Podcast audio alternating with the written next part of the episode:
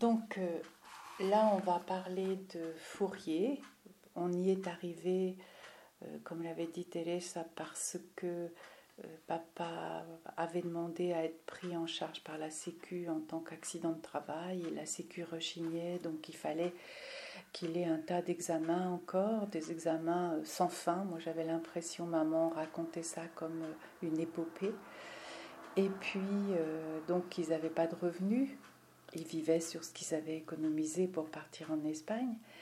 Et M. Pioget lui avait proposé de mettre à sa disposition une maison gratuite à condition qu'il puisse aller ouvrir et fermer une carrière, euh, l'accès d'une carrière, parce que la carrière était fermée, mais il y avait encore des gens qui pouvaient venir chercher des pierres, euh, du sable. Et, du sable. et donc, euh, je ne sais pas si c'était assuré, ou...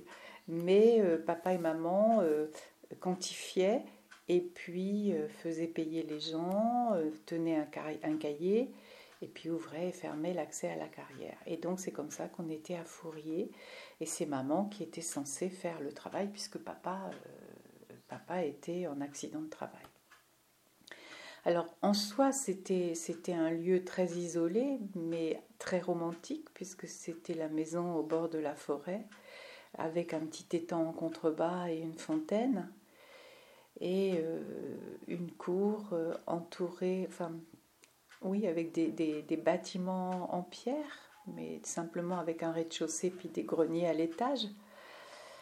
Ça aurait pu être euh, un lieu de bonheur, mais c'était très compliqué parce que je pense que papa vivait avec beaucoup de culpabilité le fait de ne plus être valide et maman, euh, qui n'avait jamais été très joyeuse, entamait une bonne dépression.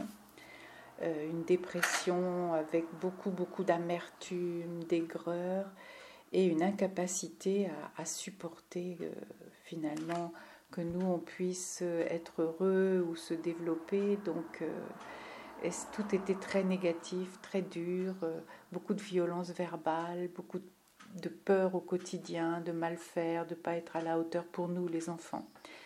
C'était une période où moi je mesurais qu'à la fois euh, on avait un environnement qui aurait pu être d'un romantisme extraordinaire, on acceptait les contraintes, on va en parler, il y avait beaucoup de contraintes de, trajet, mais c'était très douloureux.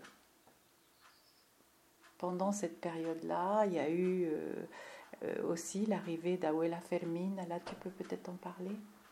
Alors, euh, pour parler de l'arrivée d'Abuela Fermina, elle était là parce que donc Abuelo Felipe était décédé euh, quelques années auparavant et en Espagne, on n'a pas l'habitude de laisser les parents seuls dans le deuil. Donc elle était venue elle, elle était quand même dans son élément puisqu'on était à la campagne, puisqu'on avait des chèvres, des poules, un bouc, euh, des chats. Donc, euh, en fin de compte, son travail à elle, c'était d'aller chercher les chèvres dans le champ d'à côté. On avait le droit de mettre les animaux dans le champ d'à côté, d'aller chercher. Non, le bouc qui restait dans le champ, lui. C'était les chèvres. El macho, mais je me souviens plus. Roque. Roque. Roque. Et puis, euh, on allait chercher les chèvres, et puis euh, Abuela Fermina les trayait tous les soirs. Euh, je me souviens plus ce qu'on faisait. On faisait du fromage, donc du fromage de chèvre. Et puis, autrement, elle passait ses journées à coudre, puisqu'elle ne savait pas lire et pas écrire. Là, ce fut une tâche un petit peu lourde pour moi, petite fille de 5 ans, euh, qui m'était mis dans la tête que j'allais apprendre à écrire à ma grand-mère, puisque à 5 ans, mon papa et ma sœur m'avaient déjà appris à écrire et à lire. Et euh, donc, j'essayais par tous les moyens de lui faire tenir un crayon, de lui faire au moins écrire son nom.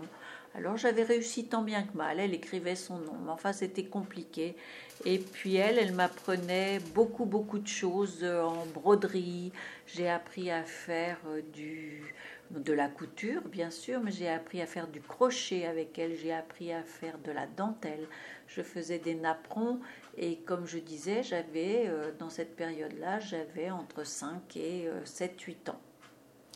J'ai le souvenir que comme les parents avaient demandé après avoir fait le choix de rester en France pour des raisons qu'on a déjà expliquées, je pense, parce qu'ils savaient que s'ils repartaient en Espagne, même s'ils avaient la pension de papa, ils seraient jalousés et que ce serait assez infernal. ils avaient demandé à être naturalisés français. Et donc, il y avait des inspecteurs qui étaient passés voir comment, comment ça se passait. Et ils étaient venus une fois où les parents étaient ailleurs. Moi, j'étais à l'école, Julian aussi, et tu étais toute seule avec Abuela. C'est vrai. Et tu étais en train de lui faire un cours avec un tableau pour qu'elle apprenne à écrire. et je pense que maman n'aimait pas du tout Abuela. Et elle était très dure avec elle, puisqu'Abuela est revenue après, quand on était à Conly et que ça s'est pas bien passé non plus. Elle était sans arrêt en train de la critiquer, lui dire qu'elle faisait pas les choses proprement, pas bien, etc. Et en même temps, elle voulait sans doute la divertir parce que je me souviens qu'on on n'avait pas de télé. Non. Et on allait au cinéma tous les dimanches. À Saint-Jean-d'Assé. Et donc ça, c'était pour nous, on comprenait pas pourquoi il y avait ce miracle-là, mais il y a eu le miracle tant qu'Abuela était là.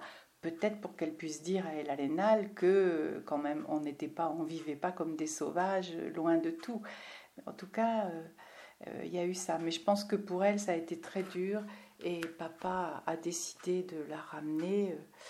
Euh, parce que ça ça se passait pas bien du tout avec entre les deux femmes et ben nous, on était partagés parce qu'on entendait maman sans arrêt la critiquer. Abuela ne critiquait pas, évidemment. Et je pense que pour papa, ça ne devait pas être facile.